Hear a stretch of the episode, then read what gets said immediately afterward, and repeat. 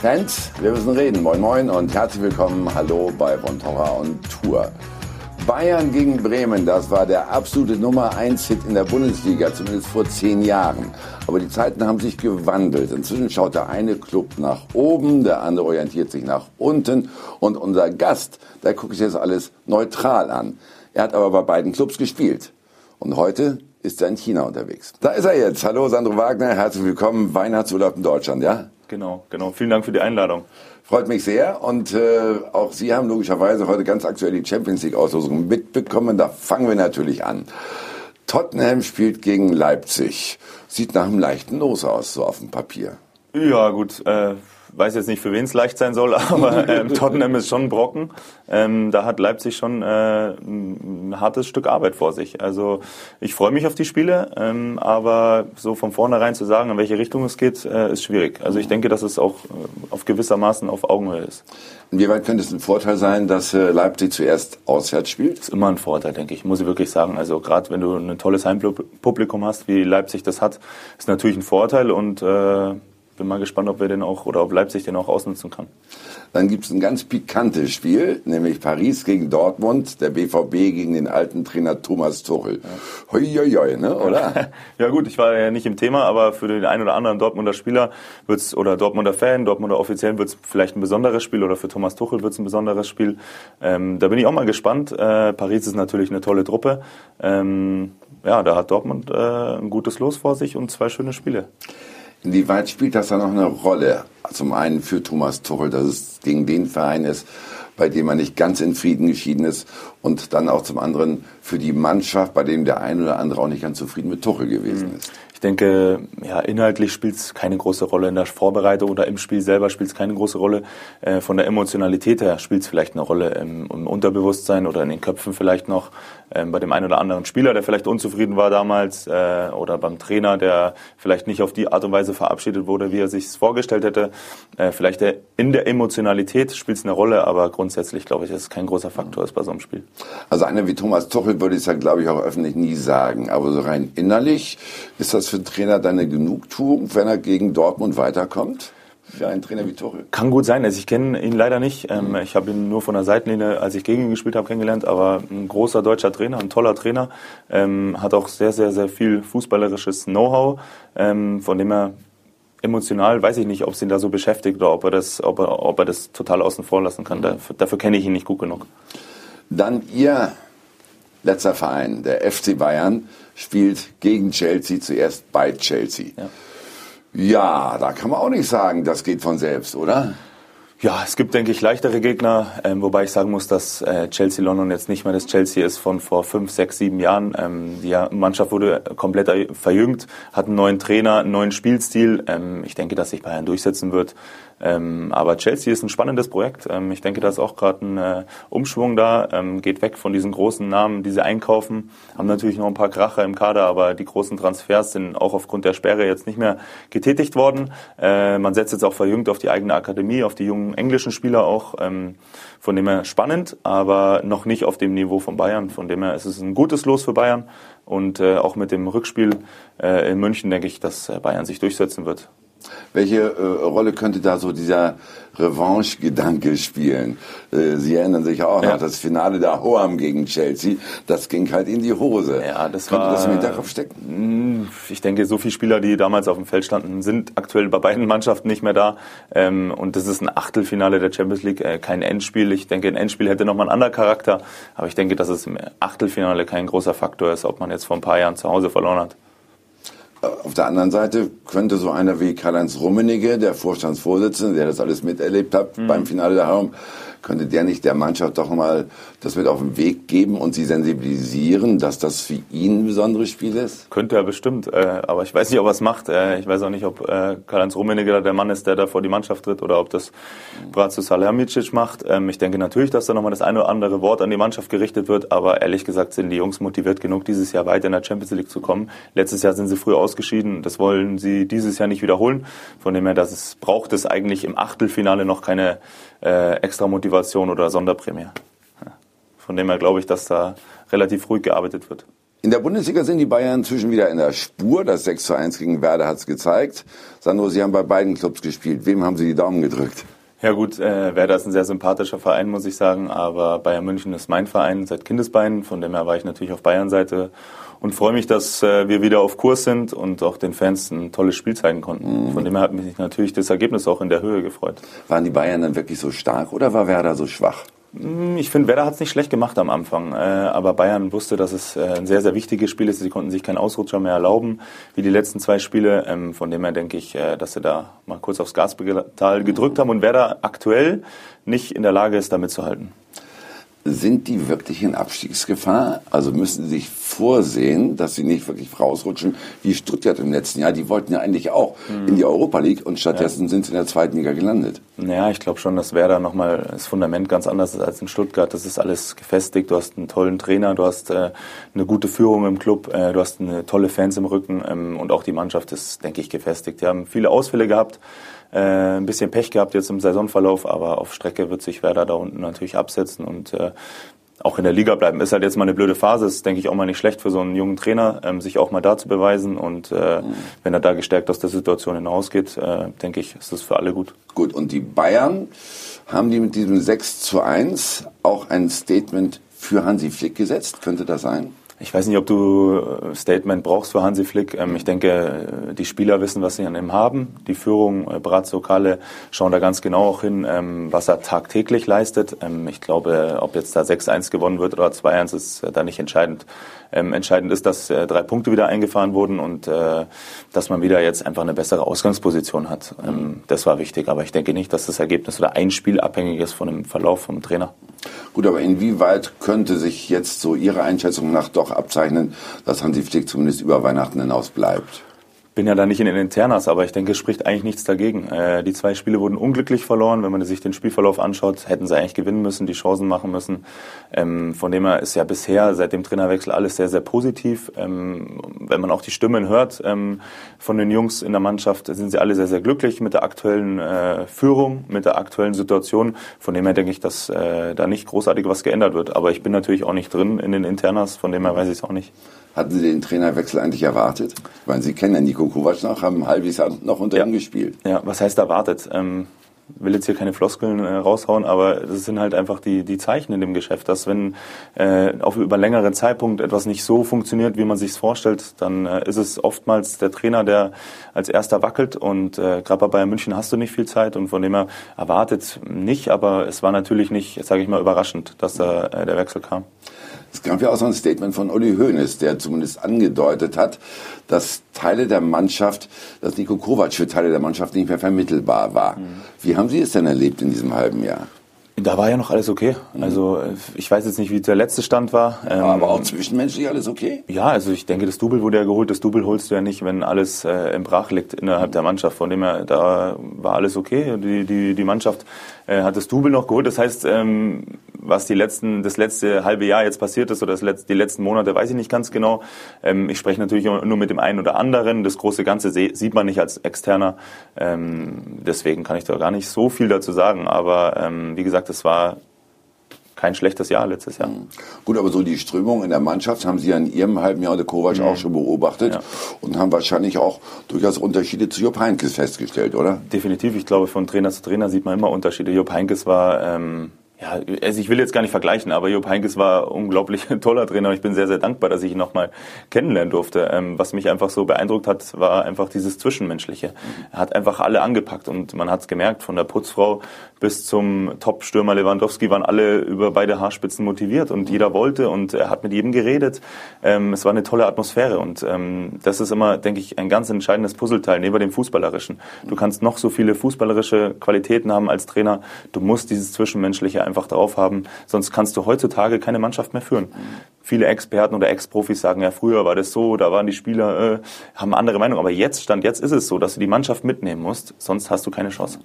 Kann man so zusammenfassen, dass Kovac äh, richtig guter Trainer war, es aber im Gegensatz zu Heinkes nicht hat moderieren können? ich weiß nicht, ob man das als Zusammenfassung, als Fazit äh, so plakativ sagen kann.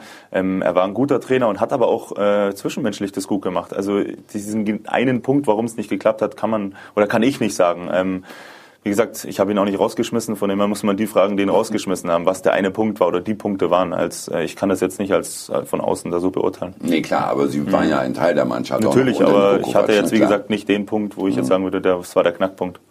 Äh, schon richtig, aber unter Heinkes haben Sie in dem halben Jahr 14 Spiele gemacht. Ne? Also das ist schon eine Menge. Ja. Und der Kovac, glaube ich, eins von Beginn an. Ja. Auch im halben Jahr. Ja, aber ich bin jetzt kein Spieler, der jetzt dann, äh, weil er weniger spielt unter dem einen Trainer, den, den einen schlecht findet und wo man viel spielt, den gut findet. Also ich versuche da schon immer auch äh, eine objektive Haltung, ob, objektive Meinung zu haben und von dem her, ob ich jetzt viel gespielt habe oder wenig, deswegen ist er nicht gut oder schlechter Trainer. Gut.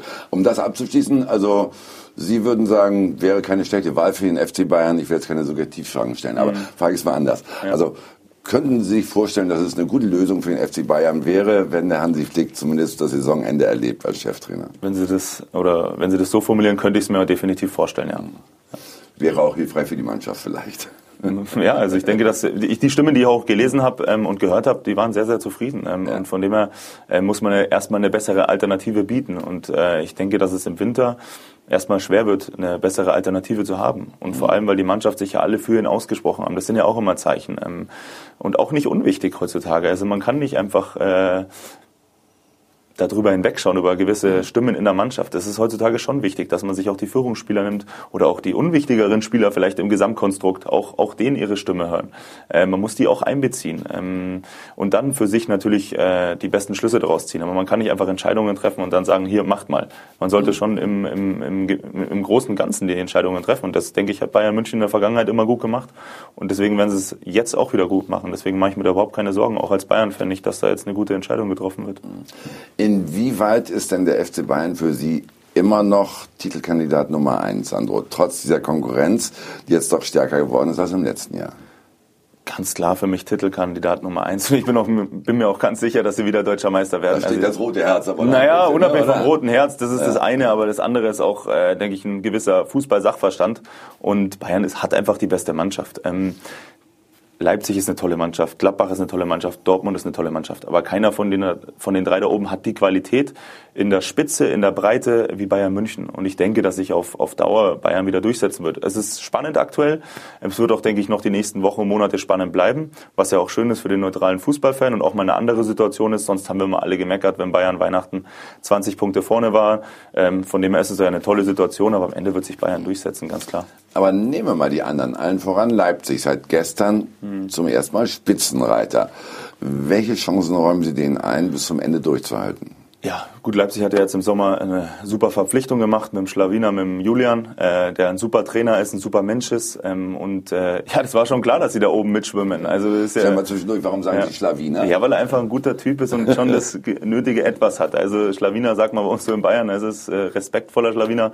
Und äh, war klar, dass der die da oben hinbringt. Ähm, aber er wird sie nicht äh, bis zum Ende der Saison da oben halten können. Ähm, das wird er, er wird sie da oben vielleicht äh, Platz zwei, drei, vier wird er, wird er sie halten können, mitspielen, aber sie werden nicht äh, deutscher Meister. Ähm, das, das kann ich mir wirklich nicht vorstellen. Warum trauen Sie Leipzig das nicht zu? Hm, weil ich mir die einzelnen Spieler anschaue und da, glaube ich, äh, die Konstanz äh, einfach noch fehlt, um das über 34 Spieltage zu zeigen. Ähm, ist aber meine persönliche Meinung. Sind ganz tolle Spieler auf hohem Niveau, äh, aber Bayern München, äh, die sind jetzt so ein bisschen angepiekst ähm, und wenn du die anpiekst, die Jungs, äh, sind sie sehr gefährlich. Von ja. dem her ähm, wird das eine klare Entscheidung dieses Jahr. Aber da ist doch noch dieser Julian Nagelsmann-Effekt, der Schlawiner-Effekt, wie Sie ja, sagen. Ja, aber selbst der Schlawiner kann auch nicht zaubern. Also er, er kann schon sehr, sehr viel, aber zaubern kann er, glaube ich, noch nicht. Ähm, und äh, wie gesagt, Bayern hat sie ja auch noch zu Hause ähm, und wird auf Sicht, aber das ist jetzt meine Meinung, da würde ich mich jetzt auch wiederholen, auf Sicht werden sie deutscher Meister. Ja. Ähm, und Leipzig hat noch nicht äh, die Qualität, äh, um am Ende da oben zu stehen. Ich will auch gerne bei Leipzig noch bleiben und mhm. bei Nagelsmann. Sie haben ihn ja selbst kennengelernt als Trainer in Hoffenheim. Was macht ihn aus? Ja, also ich, einfach gesagt hat er diese zwei Bausteine, dieses äh, fußballerische, diesen fußballerischen Sachverstand hat er und er hat die zwischenmenschliche Komponente, die immer wichtiger wird im Fußball, die ich ja vorhin schon angesprochen habe. Und die bringt er und, und vereint er sehr, sehr gut zusammen. Er hat einen klaren Blick auch auf die Welt, nicht nur auf den Fußball. Ähm, und da sage ich, das, ist, das sind diese zwei Bausteine, wenn du die als Trainer zusammenbringst, ähm, bist du ein großer Trainer, bist du ein sehr, sehr guter Trainer. Ich hatte ganz viele Trainer, die waren entweder sportlich in der taktischen Hinsicht total gut, äh, total äh, ja total drin im Thema, aber waren zwischenmenschlich einfach nicht da, waren nicht eloquent genug, haben keine Empathie gehabt. Und da, es war, du musst beide Bausteine haben, um richtig guter Trainer zu werden. Und viele Trainer haben entweder diesen einen Baustein, fußballerisch, taktisch gut oder zwischenmenschlich gut. Und mhm. äh, dann hast du nicht äh, auf Dauer diesen Erfolg, wie Julian den jetzt hat. Welche Rolle spielt bei den Mannschaften, dass er so ein junger Trainer ist? Eher Vorteil oder eher Nachteil? Ich glaube, das ist äh, Fluch und Segen. Also mhm. ich glaube, das ist beides. Äh, der Vorteil ist natürlich, dass du äh, besseren Zugang zu den Jungs hast, die Themen vielleicht noch ein bisschen besser verstehst. Aber es ist natürlich auch in gewisser Weise, in gewisser Weise ab und zu ein Nachteil, dass man sagt, was will der mir jetzt eigentlich erzählen? Der ist drei Jahre älter oder hat nie auf dem hohen Niveau gespielt. Also ich sage mal so, es ist, kann Fluch und Segen sein. Aber du musst es immer als Person ausfüllen und von dem her ähm, denke ich, hat er das bisher gut hinbekommen. Aber es ist nicht ein gewisser Vorteil, das ist ja. nicht nur ein Vorteil, es kann genauso ein Nachteil ja, sein. Wie war es bei Ihnen denn? Wie geht man mit einem um, der altersmäßig auf Augenhöhe ist? Sie sind doch ein Jahrgang, ne? Oder? Ja, wir sind ein Jahrgang, ja, haben früher sogar gegeneinander gespielt. Ja, ähm, äh, ja also wir sind ganz normal miteinander umgegangen. Auch, per Du? Ja, ja, klar, per Du. Also ich habe mich schwer getan, ihn jetzt zu siezen, ehrlich gesagt, auch wenn er mein Trainer ist, aber wir sind gleich alt. Ja. Nico Kovac haben Sie gesiezt? Äh, ja, es war so ein Zwischending. Es war eigentlich nie klar. Also es, die einen haben ihn gesiezt, die andere geduzt. Ich habe immer so ein Zwischending gemacht. Mhm. Ähm, ich bin da auch immer bei älteren Menschen erstmal respektvoll und versuche zu siezen, wenn mir dann jemand das Du anbietet, ist ja selbstverständlich. Ähm, aber wie gesagt, äh, in Hoffenheim war eine gute Zusammenarbeit ähm, und äh, er hat das einfach fachlich rübergebracht. Und wenn dir ein Trainer was verkaufen kann und du an das glaubst, dann läufst du für ihn und dann kämpfst du für ihn. Und das ist, denke ich, auch in Liverpool aktuell nicht anders. Mit dem Klopp, das ist ja sein großes Rezept, unabhängig von seinem unglaublichen fußballerischen Fachwissen, ist er einfach ein Mensch und die Leute glauben ihm, was er sagt. Und wenn die Leute einem glauben, was er sagt, ob das im Fußball ist, in der freien Marktwirtschaft, in der Politik äh, oder sonst wo, dann marschieren die für dich, ähm, dann machen die was für dich. Und äh, wenn du das kannst als Mensch, dann denke ich, hast du schon mal große Vorteile. Würden Sie sagen, so im Nachhinein, so den richtigen Durchbruch, den habe ich wirklich bei Julian Nagelsmann geschafft? Nee, also ich muss sagen, davor bei, äh, bei Dirk Schuster hatte ich äh, meinen richtigen sportlichen In Durchbruch, Darmstadt. wo es auch, sage ich mal, von den Zahlen her gepasst hat. Mhm. Ich denke, man darf nie vergessen, dass ich schon mit 19 mein erstes Bundesligaspiel gemacht habe und bei Bayern München gespielt habe. Also für viele anderen wäre das schon der Durchbruch gewesen und habe dann auch über acht, neun Jahre äh, in der Bundesliga gespielt, mit einem Abstecher mal in die zweite Liga. Aber ich denke, das wäre jetzt auch keine schlechte Karriere gewesen, wenn man jetzt äh, den Normalo fragt, sagt du, der hat jetzt dann ein paar hundert Bundesligaspiele gemacht oder hat über Jahre hinweg Bundesliga gespielt, dann sagt er, ja, ist doch cool. Und natürlich, aber ganz nach oben die Spitze, da hatte ich, denke ich, äh, dann unter Dirk Schuster meinen Durchbruch in Darmstadt. Und wie würden Sie jetzt die Bayernzeit beurteilen? Äh, würden Sie es aufteilen in zwei Segmente? Einmal das erste halbe Jahr und dann das zweite halbe Jahr? Äh, nee, ehrlich gesagt war ich vom ersten Tag an wieder, wo ich dort war, der glücklichste Mensch, ähm, weil ich war immer mein Ziel, einmal nochmal zurückzukehren zu Bayern und äh, diese Bayern-Familie, die einfach, es gibt ja viele Vereine, die klatschen sich dieses Familienslogan an die an die Wand und und und sagen, wir sind eine Familie. Und Bayern München, obwohl die wahrscheinlich tausend Mitarbeiter haben äh, auf der ganzen Welt verteilt und ganz ganz oben in der Spitze sind, ist es ein super familiärer Verein. Und was mich auch gefreut hat, ist, dass ich nach zehn Jahren, wo ich weg war oder neuneinhalb Jahren, ähm, immer noch Mitarbeiter gesehen habe, die ich äh, seit meinem neunten Lebensjahr oder achten Lebensjahr gesehen habe. Und das das ist für mich Familie und sowas ist einfach schön, dass man das da gesehen hat. Und ich war, wie gesagt, jeden Tag absolut stolz, wenn ich da in die Siebener Straße reingefahren bin und äh, glücklich. Von dem her hat mich auch dieses sportliche Delle, äh, in Anführungszeichen, weil ich habe einfach nicht gespielt, ich konnte ja nichts dafür, äh, beziehungsweise ich konnte nicht das zeigen, was ich gerne gezeigt hätte in der zweiten Saisonhälfte. War halt so. Also, also haben Sie billigend äh, in Kauf genommen, nicht so oft zu spielen. Das wussten Sie ja. ja weil sie unbedingt bei einem Herzensclub sein wollten. So kann man das formulieren. Und es wurde mir auch klar kommuniziert, dass äh, der Kollege Lewandowski vor mir ist, äh, auch besser ist. Ähm, und das unterschreibe ich ja sofort. Also wenn ich bin ja da äh, sehr, sehr uneitel. Von dem her habe ich ja auch gesehen tagtäglich, dass er einfach besser ist. Und wenn er fit war, äh, ist es für mich völlig in Ordnung gewesen, dass er spielt. Mhm.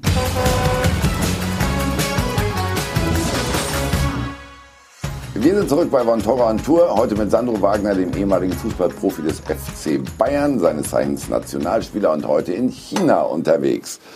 Sandro, wie ist es denn dort und haben Sie den Wechsel schon mal irgendwann bereut?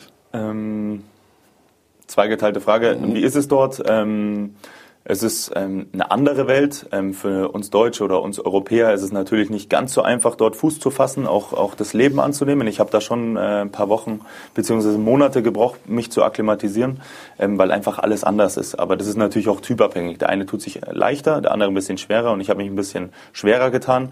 Aber mit der Zeit kann man dort definitiv äh, leben, auch über einen gewissen Zeitraum gut leben. Ähm, was mir immer sehr, sehr wichtig ist, ob die Menschen, äh, wie die Menschen zu einem sind. Und die Chinesen an sich sich, das Volk ist extrem freundlich uns Ausländer gegenüber, sehr, sehr offen, sehr, sehr hilfsbereit und das hat mir das Einleben unglaublich äh, oder, oder sehr, sehr viel erleichtert. Ähm, und äh, bereut habe ich es ehrlich gesagt noch nicht. Ähm, klar gibt es mal Tage, wo es ein bisschen schwerer fällt, wenn man zu Hause äh, die Familie dann hat, teilweise ähm, Freunde zu Hause hat, ähm, ja, die Bundesliga zu Hause hat, die man auch genossen hat. Zu Hause meinen Sie München, ne? Genau, München ja. oder überhaupt Deutschland vermisst man natürlich. Ähm, ich vermisse mein schönes Bayern, die Berge, das vermisse ich natürlich. Ähm, das heißt, es gibt Tage, wo es einem schwerer fällt. Das wäre auch gelogen, wenn es nicht so wäre.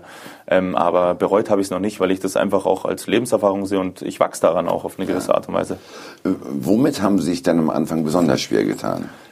Ehrlich gesagt, ähm, einfach mein schönes München äh, zurückzulassen. Ähm, meine Familie, meine Freunde, dieses Gesamtpaket. Ähm, ich liebe meine Heimat. Ich bin sehr, sehr heimatbezogen. Ich war nie der äh, Typ, der jetzt mit dem Rucksack durch die Welt reist und äh, sagt, äh, juhu, ich äh, schaue mir jetzt mal tausend Länder an und was weiß ich. Äh, das war ich nie.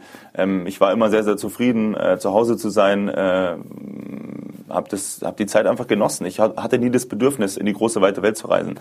Ähm, es ist auch typabhängig. Der eine Typ findet das toll. Ich habe da ganz viele Deutsche auch immer wieder auf Reisen kennengelernt, die mit dem Rucksack dann durch China äh, marschieren oder, oder die Welt erkunden. Das bin ich nicht, das war ich nicht. Ähm, von dem her ähm, hat es mir da, da war, war das Anpassung war einfach ein bisschen schwieriger. Mhm. Aber wie gesagt, das ist äh, völlig äh, okay jetzt und habe mich gut akklimatisiert. Ja. Wie verbringt man dann, die Abende zum Beispiel? Gibt es da sowas wie eine deutsche Community oder wie ist das da geregelt? Das ist mein großes Glück, dass äh, Volkswagen da eine Riesenfabrik hat äh, und ganz, ganz viele Deutsche in Tianjin vor Ort sind, mit mir im Hotel zusammenleben.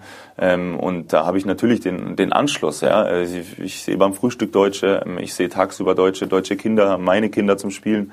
Ähm, wir gehen auch abends mal essen und das ist schon ein großer, großer Mehrwert. Und äh, konnte ich ja so auch nicht wissen bzw. planen. Von dem her bin ich Volkswagen sehr, sehr dankbar, dass sie die, dass sie die Halle da in dem Eck gebaut haben. wie, wie, weit sind Sie dem Club auch dankbar, dass äh, er einen deutschen Trainer eingestellt hat? Uli Stielicke ist Ihr Coach. Ja, im Endeffekt hat er mich ja eingestellt, weil er schon vorher da war. Ähm, erleichtert natürlich die Arbeit auch äh, immens, ähm, wenn du einen deutschen Trainer hast, ähm, einen deutschen Mitspieler mit Felix Bastians. Das ist die, das ist die Anfangszeit war das extremst wichtig, äh, um reinzukommen. Natürlich erleichtert es und ist eine schöne, schöne Sache. Mhm, klar, äh, damit sind wir beim rein Sportlichen. Wenn Sie das mal vergleichen, äh, Fußball in China, Fußball in Deutschland, zum einen die Fußballkultur, zum mhm. anderen aber auch das Niveau. Mhm. Wie würden Sie das dann einordnen? Ist beides natürlich ein Unterschied. Ähm, die Kultur, die fußballerische Kultur entwickelt sich gerade erst. Die letzten fünf, zehn Jahre kommt es erst auf. Ähm, äh, die Leute wollen Fußball sehen, die Leute interessieren sich mehr für Fußball, aber haben noch nicht, äh, ja, können natürlich noch nicht so das implantiert haben in diese, in diese, in diese Kultur, in diesen Alltag. Ähm, die Spiele sind noch nicht ausverkauft. Ähm, Fanartikel, das sind alles so Sachen, wo es einfach noch ein bisschen hinterher ist, aber das entwickelt sich. Und äh, wenn man die Chinesen auch in der freien Marktwirtschaft anschaut, wenn sie sich ein Ziel genommen haben und äh, irgendwo hin wollen, in, in was auch immer, äh, setzen sie das durch und machen auch sehr, sehr große Sprünge. Und das machen sie im Fußball aktuell. Sie machen sehr, sehr große Sprünge, machen diese Sprünge sehr, sehr schnell. Und äh, dementsprechend ist es auch schön, da ein Teil der Entwicklung zu sein und zu helfen, auch auf, auf meine Art und Weise. Ähm, äh, und zur zweiten Frage, das, das Niveau ist natürlich ein anderes als in der Bundesliga. Ähm, ganz klar. Ja. Äh, wo würden Sie es ansiedeln? Zweite Liga, Mitte irgendwo? Also denke, Darmstadt, wieder alte Verein. Ja, gut, Darmstadt war ich in der ersten Liga. Ähm, ja, ja. Ich würde sagen, aktuell... Äh, Darmstadt heute. Genau, aktuell Darmstadt heute. Ja, ich denke, dass äh, die guten Vereine, ich muss ja sagen, ich bin bei einem etwas kleineren Verein, einem Traditionsverein, aber einen etwas kleineren Verein, der die letzten Jahre immer um Abstieg gespielt hat. Ähm, von dem her ich würde uns alles, ja, ich denke, das ist ein Zweitliganiveau noch. Ähm, die Spitzenvereine, vielleicht ein, zwei könnten in der ersten Liga vielleicht äh, am unteren Tabellendrittel mitspielen, aber grundsätzlich ist natürlich nicht das Niveau von der Bundesliga. Ja. Wie beschäftigen Sie sich denn außerhalb des Fußballs? Geht man da wirklich abends nur ins Hotelzimmer oder versucht man eben auch mal an anderen Kulturdingen Interesse zu zeigen in China? Wie, wie, wie sieht der Alltag da aus? Ja gut, ich habe ja meine drei Kinder dabei, von dem her ist mein Alltag äh, hauptsächlich dreht sich um die Kinder ähm, und da wird es einem nie langweilig. Von dem her ist, bin ich da glücklich und gesegnet, dass ich da immer was zu tun habe. Ähm, aber klar, wenn wir mal Zeit haben, äh, schauen wir uns äh, Sachen an. Du hast ja echt kulturell unglaublich viel in China. Das war ja. mir auch vorher gar nicht so bewusst, weil ich mich damit nicht so beschäftigt hatte. Aber man, es gibt sehr, sehr viel zu sehen, sehr, sehr viel, sehr vielfältig das Land und äh, wir versuchen schon, uns das eine oder andere anzuschauen. Wie geht das mit Großfamilie? Ja. Äh, Kinder lernen ja zum Beispiel auch schnell Sprachen. Ja. Kinder finden auch sehr schnell ein neues Zuhause, auch in einer völlig neuen Welt. Merken Sie schon, dass die Kinder auch, zumindest ein bisschen größeren Interesse haben? Großes Interesse, ehrlich gesagt. Also durch die Schule haben sie sehr, sehr schnell Englisch gelernt. Ähm, sie haben ein, zwei chinesische Freunde, mit denen sie auch schon ein, zwei, drei Wörter immer Chinesisch sprechen. Äh, was mir ungemein wichtig ist, ist einfach für die Entwicklung der Kinder, dass sie da einfach offen sind. Ähm, muss auch sagen, ich habe da großen Respekt davor. Äh, meine drei sind mit meiner Frau mitgekommen, ja, weil der Papa dort arbeitet und haben das von Anfang an gut aufgenommen, haben nicht einmal gemeckert. Ähm, und ich muss echt sagen, äh, da bin ich auch dankbar, dass das so gut klappt. Und äh, es ist ja auch nicht ohne, wenn du äh, einen Achtjährigen, einen Sechsjährigen und einen Einjährigen aus deinem Umfeld reißt, dass das so gut funktioniert. Ähm, von dem her bin ich da schon dankbar und es hat super hingehauen bisher. Haben die Kinder sich denn an die Essensgewohnheiten so schon richtig rangemacht? Also äh, Hund und Ratte gegessen? Ja, also das Hund und Ratte ist, glaube ich, so ein Klischee. Das habe ich selber noch nicht erlebt, ehrlich gesagt. Vielleicht gibt es es irgendwo, aber ich habe es noch nicht erlebt. Also wir essen hauptsächlich äh, bayerische Hausmannskost, wenn meine Frau kocht. Auch in China gibt's das und sonst geht man in äh, auch italienische Restaurants, amerikanische Restaurants. Also du hast alles, auch kulinarisch äh, und auch chinesisch Chinesische Restaurants haben wir schon besucht und das ist aber auch wie bei uns die chinesischen Restaurants auch nicht viel anders. Also wie gesagt, Hund und Katze ist glaube ich so ein Klischee, dass wir uns ganz lustig machen, aber äh, dort drüben es ist ein, es ist viel viel ähm, ja viel viel normaler, wie wir uns das glaube ich vorstellen, das Leben dort. Also man kann ein ganz normales Leben führen. Also es ist äh, auch technologisch sind die uns auch in vielen Sachen einfach auch schon sehr sehr weit voraus, wo ich sage, da könnten wir uns ein paar Sachen abschauen. Also es ist immer so ein Hin und Her von den von den Ansichten einfach. Der Wechsel nach China war ja auch sehr bewusst. Also Sie hätten ja auch bleiben können in Deutschland. Aber wenn Sie jetzt darüber nachdenken, haben Sie mit diesem Transfer nicht auch ein Stück weit so die eigene Karriere hergeschenkt? Muss ich ganz klar mit Nein beantworten, weil die eigene Karriere, ich hatte immer gewisse Ziele in meiner Karriere, die waren, dass ich bei Bayern München spiele, Profi werde, das habe ich erreicht, dass ich Nationalspieler werde, das habe ich erreicht, dass ich über Jahre hinweg Bundesliga spielen kann, habe ich erreicht und dass ich viel Geld verdienen möchte. Das habe ich auch immer äh, intern und auch, auch, auch öffentlich immer gesagt, dass mir das auch wichtig ist. Und äh, ich war 31 Jahre, habe meine Ziele erreicht gehabt und dann kam nochmal die Chance mit China, ähm, mich und meine Familie ein Stück weit auch zu sanieren und auch, auch, auch ich hatte eine gewisse Verantwortung meiner Familie gegenüber. Ähm, ich habe bald vier Kinder, meine Frau ist wieder schwanger, das heißt, ich habe dann auch eine Verantwortung gegenüber ähm, und äh, ich wollte das einfach nochmal auch als Lebenserfahrung mitnehmen. Man merkt, und dass natürlich, Sie Freizeit haben in China, ne? Ja, ja, definitiv. Also ich habe auf jeden Fall auch Freizeit und ähm, Nee, also wie gesagt, das Thema Geld war auch sehr, sehr wichtig für mich, definitiv. Ja. Also das möchte ich auch nicht verneinen. War das so eins der Hauptkriterien, dass Sie in China halt dann doch mal ein gutes, noch mal ein gutes lukratives Angebot bekommen haben? Definitiv. Ja. Ähm, war das auch ein Hauptkriterium, warum ich darüber bin. Ähm, mhm. Nicht das Kriterium, aber ein Hauptkriterium war es definitiv. Da ich, wie Sie gesagt, räumen das so freimütig ein. Die ja. meisten anderen, die ins Ausland gehen, sagen, oh, wegen der tollen Luft da, neue Stadt kennenlernen und so. Ja, ich versuche schon, äh, nur für mich, jetzt mhm. die anderen sind mir egal, ähm, auch die, wie die Öffentlichkeit reagiert auf mich, ist mir eigentlich relativ wurscht, aber ich muss natürlich, möchte authentisch bleiben und auch mir gegenüber und da war es natürlich einer der Hauptargumente. Mhm. Ähm, aber nichtsdestotrotz bin ich total positiv überrascht, wie die Situation dann auch geworden ist. Das Land, auch die Mitspieler. Ich wurde jetzt vor ein paar Wochen äh, von einem chinesischen Mitspieler in seiner Heimatstadt eingeladen zu seiner Oma äh, zum Abendessen. Also das waren Sachen, die, die hätte ich nie kennengelernt, sowas. Mhm. Und habe mich auch als Mensch äh, reifen lassen das ganze Jahr. Und solche kleinen Situationen, wenn man das so kennenlernt, ist einfach schön, muss ich sagen. Mhm. Ja. Das ist wirklich das Positive. Es gibt aber vielleicht auch durchaus Menschen, die so einen Wechsel eben kritisch sehen, gerade weil sie hm, vielleicht sagen können, der ist doch nur wegen der Kohle dahin gegangen. Mhm. Was haben Sie für einen Eindruck? Wie viel Neid spielt da eine Rolle? Äh, dass man dann eben ihnen das vielleicht nicht gönnt oder auch anderen Profis das nicht ja, gönnt. Gut, das äh, Thema Neid ist natürlich aktuell bei uns äh, in Deutschland ähm, oder überhaupt äh, auf der ganzen Welt ist das Neid immer ein Thema. Ähm, aber das ist für mich gar nicht entscheidend, weil mir, wie gesagt, äh, jeder Einzelne muss das Thema ja für sich bewerten. Und wenn jemand sagt, das hätte er nicht so gemacht, das ist ja völlig legitim. Aber ich muss ja für mich und meine Familie entscheiden. Und für uns war das dann äh, die Chance und die haben wir am Schopf oder die wollten wir wahrnehmen, sagen wir es mal so. Und von dem her sind wir da zufrieden. Aber natürlich gibt es immer welche, die kritisch reden über einen oder, oder das nicht verstehen. Aber das muss man auch akzeptieren. Also wenn wir sind, dass wir nicht alle einer Meinung sind, das ist völlig legitim. Kann sowas auch äh, grundsätzlich mit dem Image von Fußballprofis zu tun haben? Halt der Mann, der die goldenen Steaks ist, Ja, der ja. Mann, der übers Wochenende mal schnell nach Mailand jettet Ja. oder sowas. Ne? Ich tue mich schwer mit Klischees. Also ich glaube, den Fußballprofi, den gibt's gar nicht, glaube ich. Also ich glaube, es ist so breit gefächert, auch charakterlich, ähm, dass es äh, gar nicht den Fußballprofi gibt, den Fußballproll, den gibt's glaube ich nicht. Äh, von dem her tue ich mich da mal schwer. Es gibt auch nicht den Fußballfan in meinen Augen. Also es ist Ja, breit denn mit gefächert. diesem Image, Sandro? Woher kommt das denn, dieses Image? Ja, das weiß ich nicht, da muss man die fragen, die das äh, in die Welt äh, verbreiten. Ähm, ich hatte nie so ein, äh, ein Image, ich bin kein Schubladendenker. Ähm, von dem her gibt's für mich nicht der Fußballer, der dumme Fußballer, der das Geld ausgibt oder was weiß ich, das, das ist Quatsch, das ist nicht mehr zeitgemäß. Ähm, ich weiß nicht, ob es früher zeitgemäß war, ich denke auch nicht.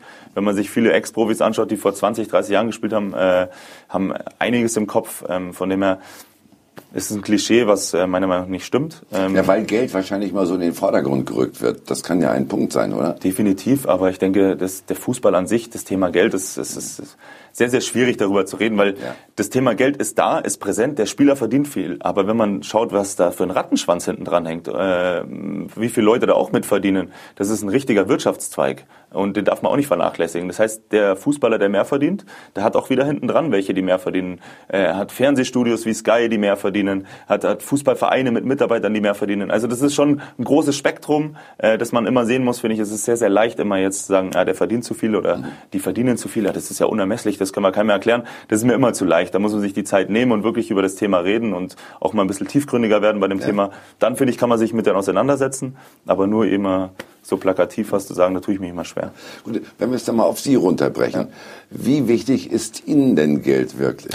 Ich denke, jedem Menschen ist Geld in einer gewissen Form wichtig. Dem einen gibt es Sicherheit, dem anderen äh, tut Geld gut, dass er sich Sachen leisten kann. Es sind ja verschiedene Aspekte. Mir ist Thema Geld einfach hauptsächlich wichtig, dass ich eine gewisse Sicherheit habe für mich und meine Kinder. Ähm, dass ich ihnen ein gutes Leben ermöglichen kann. Dass wenn irgendwas ist äh, im Leben, es gibt ja immer gewisse Hürden, dass ich immer reagieren kann. Ähm, das ist für mich Thema Geld und Sicherheit. Deswegen ist für mich das Geld in, der, in dieser Hinsicht sehr wichtig, familiär. Ähm, ich bin keiner, der jetzt äh, 15 Autos braucht. Ähm, das brauche ich nicht. Ähm, ich brauche mich auch nicht profilieren bei anderen Menschen. Äh, das, das bin ich nicht. Aber es gibt bestimmt welche, die das Geld dafür brauchen. Ist aber auch völlig legitim und die verurteile ich auch nicht. Aber ich denke, jeder Mensch hat mit dem Thema Geld einen anderen Hintergrund und eine andere Wertigkeit. Sind Sie dann einer, der seine Anlagen selbst macht? Haben Sie da eine gewisse Kernkompetenz sich geschaffen? Ich mache alles selbst, ja, ja. Ich, äh, Geldthema ähm, interessiert mich schon immer, muss ich sagen. Anlagethema, Immobilien interessiert mich schon immer. Ähm, das Immobilienthema ist auch so mein Hobby, ähm, wo ich auch äh, die eine oder andere Firma mittlerweile habe. Von dem her, das ist ein Thema, das mich seit Jahren brennend interessiert und äh, was auch, denke ich, auch wichtig ist für einen selber, dass man einfach äh, da auch äh, nicht auf der Strecke bleibt, dass man auch immer wieder weiter lernt und das war mir schon immer wichtig. In Deutschland waren Sie ja zwischendurch sowas wie ein echter Wandervogel. Ne? Ja. Sieben Vereine Ja, in zwölf Jahren, glaube ich. Haben Sie schon mal sich selbst so ein bisschen hinterfragt, warum es da ab und zu mal nur so eine kurze Verweildauer gegeben hat? Ähm, ist mir auch äh, lustigerweise finde ich es auch sehr sehr viel im Nachgang, aber in der Situation kam mir das gar nicht so vor. Ähm, ich bin ein Mensch, der hinterfragt sich jede jede Minute, ob äh, welche Entscheidungen richtig sind oder nicht. Ähm, also ich versuche mich immer auch objektiv selber zu bewerten. Von dem her habe ich ein bisschen länger gebraucht, äh, meinen Weg zu finden, habe die eine oder andere Station auch selber in Sand gesetzt äh, mit eigenen Fehlern und äh, was aber im Endeffekt auch wichtig für mich war, weil ich daraus wirklich viel gelernt habe. Von dem her hat das alles so sein sollen. Äh, Der Durchbruch kam ja eigentlich, als man schon sagte, der Sandro Wagner ist durch. ne? Also Ja, ja, wird nichts mehr. Ne? Ja. Und dann ging es plötzlich. Wird nichts mehr, muss ich kurz unterbrechen. Natürlich auf, Ja, na klar, auf also ich wie ich eingangs äh, ne? gesagt habe, auf, auf Bundesliga-Niveau. Also ich war ein normaler Bundesligaspieler, was auch nicht so netter, schlecht ist. wird nichts mehr mit dem Rekordnationalspieler. Okay, das- das ne? unterschreibe ich. Ja, genau. So, aber man hat eben gesagt, naja, Darmstadt, puh, und dann äh, ist es aber so richtig reingekracht, ne, oder? Ja. Äh, ja, ich muss ehrlich sagen, es, bevor ich zu Darmstadt bin oder ich, als ich in Berlin meine Probleme hatte am Ende, dann habe ich zu meiner Frau und meinen Freunden gesagt, so hört mal zu, es kann nicht sein, ich habe dieses eigene Glauben und ich glaube, dass ich auf dem und dem Niveau spielen kann, was ich auch schon immer mal angedeutet hatte. Und jetzt reicht's mir, jetzt muss ich das wirklich zeigen. Und ich glaube, das war so der Knackpunkt, dass ich gesagt habe, so jetzt äh, hoppala, jetzt geht's los, jetzt möchte ich es nochmal mir selber zeigen. Die anderen waren mir immer wurscht, aber ich wollte mir einfach nochmal selber zeigen dass diese Überzeugung, die ich innerlich habe, auch wirklich so ist. Mhm. Und äh, ich war so überzeugt und äh, ja und war so Feuer und Flamme für diesen Gedanken, dass ich dann nochmal gesagt habe, jetzt hole ich alles raus und habe ein paar Sachen umgestellt, privat und beruflich. Und das war einfach dann auch der Schlüssel zum Erfolg, dass es nochmal so nach oben ging. Ja. Das hat's gebracht, ja. ja. Und das Leben davor ist es vielleicht auch ein Stück weit unsteter gewesen als bei anderen Profis, weil sie für manche Trainer, für manche Manager zu unbequem waren.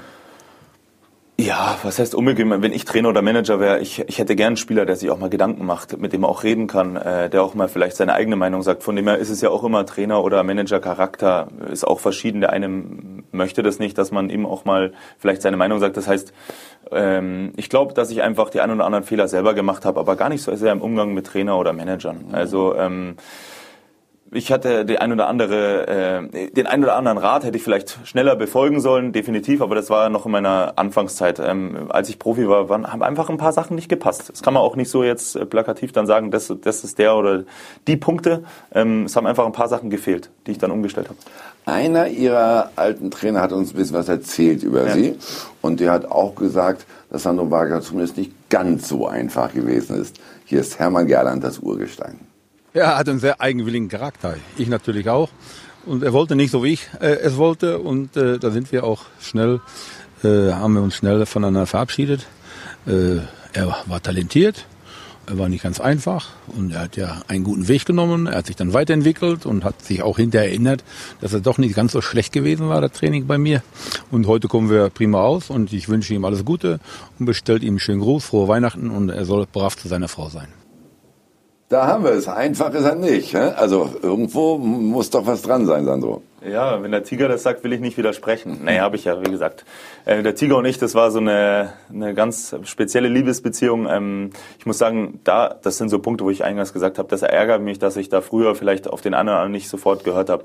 Tiger hat äh, mir sehr, sehr viele Sachen gesagt, die damals in dem Moment äh, für mich nicht wichtig waren und ich einfach auf Sicht gesehen habe, dass er sehr, sehr viel äh, oder mit sehr, sehr viel Recht hatte. Ähm, und äh, bin ich auch sehr, sehr dankbar im Nachgang, dass wir doch zueinander wieder gefunden haben und auch nochmal miteinander gearbeitet haben unter Jupp Heynckes. Sagen Sie mal, womit hatte er recht? Ja, Kleinigkeiten. Das waren ja. auch äh, spieltechnische Sachen einfach. Er hat immer gesagt, äh, schieß einfach mit der Innenseite im 16er und hau nicht drauf wie so ein Ochs. Und ich habe halt immer draufgehauen wie ein Ochs. Mhm. Und das waren halt so Sachen, wo ich gedacht habe, das ist besser. Und hätte ich halt auf den Tiger gehört, wäre es vielleicht schneller besser geworden. Und das waren halt so Sachen, aber da, daraus lernt man, ja.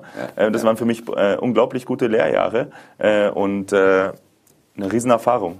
Sie haben auch mal was gesagt, als Sie nämlich von äh, Joachim Löw aussortiert worden sind aus ja. der Nationalmannschaft. Zitat, für mich ist klar, dass ich mit meiner offenen und direkten Art immer offen, ehrlich anscheinend nicht mit dem Trainerteam zusammenpasse. Ja. Äh, würden Sie das heute noch genauso sagen oder würden Sie sagen, habe ich eine Nacht zu wenig drüber geschlafen? Ähm, da bin ich auch ehrlich, da habe ich wahrscheinlich eine Nacht zu wenig geschlafen, weil die Formulierung würde ich heute anders, äh, anders tätigen. Wie, ähm, wie zum Beispiel? Naja, ich, äh, man kann da so viel rausformulieren, also man kann da so viel rausziehen aus dem Zitat, das war nicht klar genug. Ähm, ich sage einfach, ähm, ich war sehr, sehr enttäuscht ähm, und habe da einen Schnellschuss gemacht, äh, was, was die Formulierung angeht. Ähm, ich habe mit Jogi Löw ein super Verhältnis äh, damals gehabt, heute gehabt und deswegen, ähm, ich war einfach sehr, sehr enttäuscht auch in der Situation. Von dem her, ähm, das ist eine Sache, wo ich auch selber sage, die hätte ich vielleicht anders formulieren sollen bzw. müssen. Ähm, und ich finde es auch nicht schlimm, wenn man das dann im Nachgang nochmal analysiert und äh, sieht, dass man das auch anders toll, hätte machen sollen. Ja. ja. Weil das ist ja auch ein Nachweis, den man antritt, dass man durchaus reflektiert. Ne? Total, ja. Äh, Sie sind aber damals auch äh, dann sofort zurückgetreten. Ja.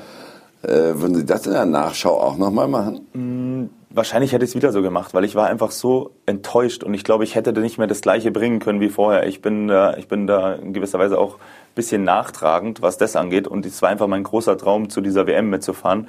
Und dann, glaube ich, hätte es einfach nicht mehr gepasst. Und man sieht ja auch im Nachgang, die Mannschaft wurde verjüngt. Das heißt, es hätte alles schon so sportlich sein sollen. Ähm, ich glaube, danach wäre auch meine Zeit abgelaufen gewesen. Von dem her war es gut, dass ich den Schlussstrich ziehe. Sie ähm, hätten noch ein schönes Turnier gehabt, so ein großes Turnier im Leben, hätte doch sicherlich ja, auch so da wollte ich ja mit. das meine ich. Ja, ja, da durfte genau. ich ja nicht mit. Also nee. wie gesagt, da wäre ich gerne dabei ja. gewesen. Das wäre der Hammer gewesen. Ähm, ich denke, ich habe auch alles dafür getan, die Jahre davor, dass ich hätte mitfahren sollen oder dürfen oder können. Ähm, aber wie gesagt, es ist ab und zu im Leben so. Ich versuche es auch meiner Tochter zu erklären, dass in der Schule halt die Lehrerin entscheidet ähm, und im Fußball entscheidet halt der Trainer. Und wenn der Trainer mich da nicht dabei haben wollte oder will, dann muss man das akzeptieren. Mhm. Ähm, es geht dann nur um die Art und Weise, es akzeptieren. Und da habe ich ja gesagt, ähm, die hätte man vielleicht einen Tick anders formulieren können.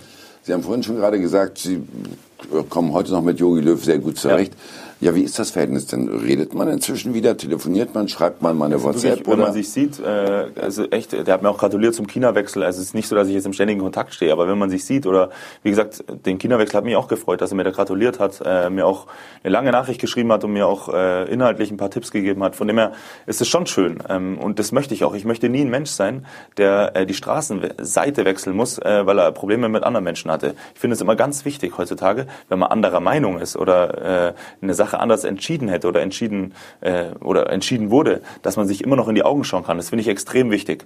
Äh, ich finde es äh, nicht schön, wenn man heutzutage diese Kultur hat, dass man nicht mehr streiten kann. Ich bin Verfechter der Streitkultur auf, äh, auf, auf einem guten Niveau und von dem her finde ich das völlig legitim. Und deswegen ist es mir auch wichtig, mit Weggefährten, wo man nicht einer Meinung war, ähm, einfach einen Schulterschluss zu kriegen, hinzubekommen und auch normal miteinander umzugehen. Ja. Das ist das eine, der mündige Fußballprofi. Ja. Dazu gehört aber eigentlich auch der selbstständige Fußballprofi. Mhm. Da wird dann auch, jetzt rede ich wieder mal vom Klischee, gern mal unterstellt, dass der Fußballprofi zu sehr gepempert wird heutzutage. Ja. Wie haben Sie es selbst erlebt und wie haben Sie auch gegengesteuert, wenn es zu viel der Pemperei wurde? Also damals hat das angefangen mit diesen Fußballschulen und damals, als der Meier Vorfelder da vieles geändert hat, da war ich genau in diesem, in diesem Spektrum, in diesem, in diesem Zeitfenster. Da hat das angefangen, aber da war es noch nicht so. Da waren wir schon eigenständig. Wir mussten sehr, sehr viel machen schon. Aber es hat angefangen, dass sich alles verändert hat. Ich muss aber allerdings dazu sagen, dass ich kein Freund davon bin. Früher war alles gut, jetzt ist alles scheiße. Bin ich überhaupt kein Freund davon. Man muss die Sachen immer, wie gesagt, im ganzheitlichen sehen. Aber was ich definitiv ist, oder was ich definitiv sagen kann, ähm, dass es heutzutage in den Nachwuchsleistungszentren ja, einfach zu vieles, zu viel von allem. Man sollte das wieder ein bisschen runterfahren, ein bisschen auf den Fußball reduzieren. Man muss Sachen ändern. Natürlich muss man Sachen äh, anders machen als früher. Aber man sollte dieses Kerngeschäft Fußball immer noch im Vordergrund lassen. Und auch die Leute, die sich im Kerngeschäft Fußball auskennen, in die Nachwuchsleistungszentren schicken. Und nicht äh, 400 Sportstudenten dahin schicken, die dir dann den Fußball erklären wollen. Da müssen wir schon ein gutes Mittelmaß finden. Sportstudenten gut, aber auch wirklich die, die sich mit Fußball auskennen und da das Mittelmaß. Das ist die sportliche Seite, aber dann gibt es ja auch noch das richtige Leben, ne? in dem sich viele Fußballprofis vielleicht auch gar nicht so sehr auskennen. Das ist eine Sache, die ich auch äh, sehr, sehr wichtig finden würde, aber auch jetzt gar nicht als Fußballer, sondern als Familienvater, dass man Kinder darauf vorbereitet, aufs echte Leben und wenn man schaut, dass man ab einem neunten, zehnten Lebensjahr jeden Tag Training hat, die Wochenenden unterwegs ist, wie soll, wie soll ein junger Mensch lernen, äh, seine Steuer, seine Steuer äh, zu kapieren? Wie soll ein junger Mensch lernen, äh, seine Post eigenständig zu machen? Wissen Sie, das sind lauter so Sachen, äh, zwischenmenschliche Kontakte. Der hat nicht so viele Freunde wie andere, die normal aufwachsen. Das sind alles Sachen, da müsste man den jungen Menschen helfen. Aber dann ist die andere Seite, der Verein oder die meisten Vereine sind auch gebunden an Profit. Die wollen Spieler ausbilden, verkaufen, Spieler ausbilden, verkaufen. Da bleibt es immer auf der Strecke. Und es ist wichtig, dass der Verein dir auch diese Hilfestellung gibt als Jugendlicher. Aber man kann natürlich nicht die Vereine dann, äh, verpflichten. Äh, sag ich mal, ich könnte jetzt nicht die Vereine verpflichten. Das muss ein System gemacht werden, wo das äh, vorausgesetzt wird. Dann kann man Sachen ändern. Aber man muss immer beide Seiten sehen.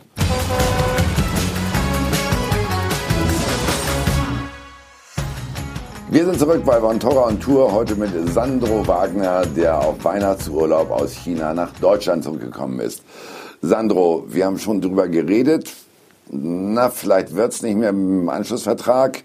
Man ist 33, man hat auch Lust, nach Deutschland zurückzukommen.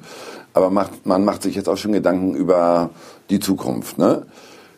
Sie haben mal gesagt, Sie könnten vielleicht sich vorstellen, Trainer zu werden. Wirklich?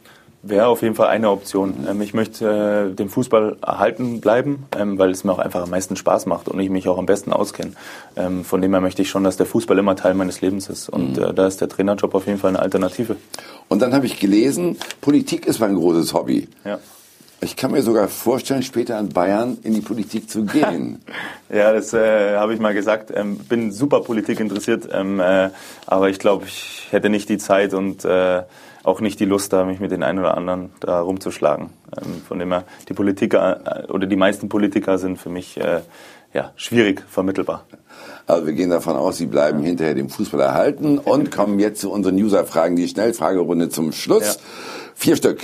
Was war, die duzen Sie übrigens ja, alle, was war deine bisher schlimmste Zeit als Fußballprofi? Äh, das halbe Jahr in Kaiserslautern. Warum? Sportlich und privat habe ich mich überhaupt nicht wohlgefühlt. Na gut, wenn man sich privat nicht ja. wohlfühlt, ist dann besonders ja, schlimm. Ne? Ja, stimmt. richtig.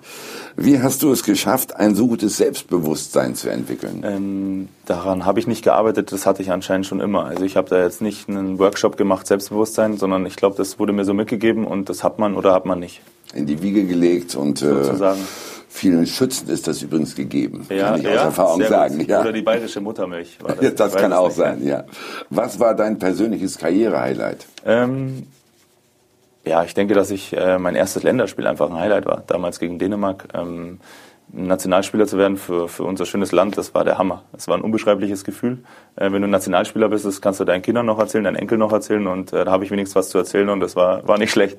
Haben Sie das erste ja. Trikot eigentlich noch? Ich habe alles noch. Den, erste, den Schuh habe ich noch, das Trikot. Also ich habe alles aufgehoben. Ich äh, habe es jetzt nicht irgendwo, weil ich habe vom Fußball gar nichts zu Hause hängen. Äh, aber ich habe alles aufgehoben. Aber ja. nur vom ersten Länderspiel? Äh, ich habe ganz viel von, ich glaube, ich habe von jedem Länderspiel ein Trikot. Auch von äh, den meisten meiner Bayern-Einsätze habe ich noch irgendwo Trikots. Also meine Frau schimpft schon, dass ich so viele Trikots aufhebe. Aber ich hänge sie zumindest nicht auf. Aber ich hebe sie schon alle auf. Ich finde es ganz schön, weil ja. damit kann man irgendwann auch mal sagen, guck mal, das war mein Traum, den habe ich gelebt. Total. Ne? Ja, ja, total. Klar. Könntest du dir ein Comeback in der deutschen Bundesliga vorstellen? Könnte ich mir vorstellen, aber aktuell ist es überhaupt kein Thema für mich, ähm, weil ich jetzt, wie gesagt, noch Vertrag in China habe und dann 33 werde und ich, äh, ich weiß nicht, äh, wie es dann aussieht. Ich habe schon so einen ungefähren Plan, äh, aber bin da echt entspannt, weil ich, äh, das Schöne ist, die Ausgangssituation ist, ich muss nicht mehr, sondern ich kann nur noch machen, was mir Spaß macht und das ist eine tolle Situation. Ich kann bestätigen, dass Sie sehr entspannt sind. Ja. Nämlich ein genau solches Interview war es auch. Dankeschön. Äh, ganz herzlichen Dank, hat richtig viel Spaß gemacht. Wann geht zurück nach China? Äh, Anfang Januar geht's wieder zurück ins Trainingslager. Ähm, jetzt die Weihnachtstage kann ich alle zu Hause sein, mit meiner Familie und mit den Freunden. Das ist schon cool und vielen Dank für die Einladung. Mir hat es auch super viel Spaß gemacht. Klasse, freue mich sehr. Ja. Gute Zeit noch in China. Dankeschön. Und äh, Ihnen sage ich, dass es jetzt auf dem einen Kanal noch äh, Premier League Kompakt gibt und äh, bei Sky Bundesliga HD natürlich das Montagsspiel aus der zweiten Liga. In dem Sinne, eine schöne Woche. Am kommenden Montag machen wir mit Lothar Matthäus eine Hinrundenbilanz. Das wird auch spannend. Danke und tschüss.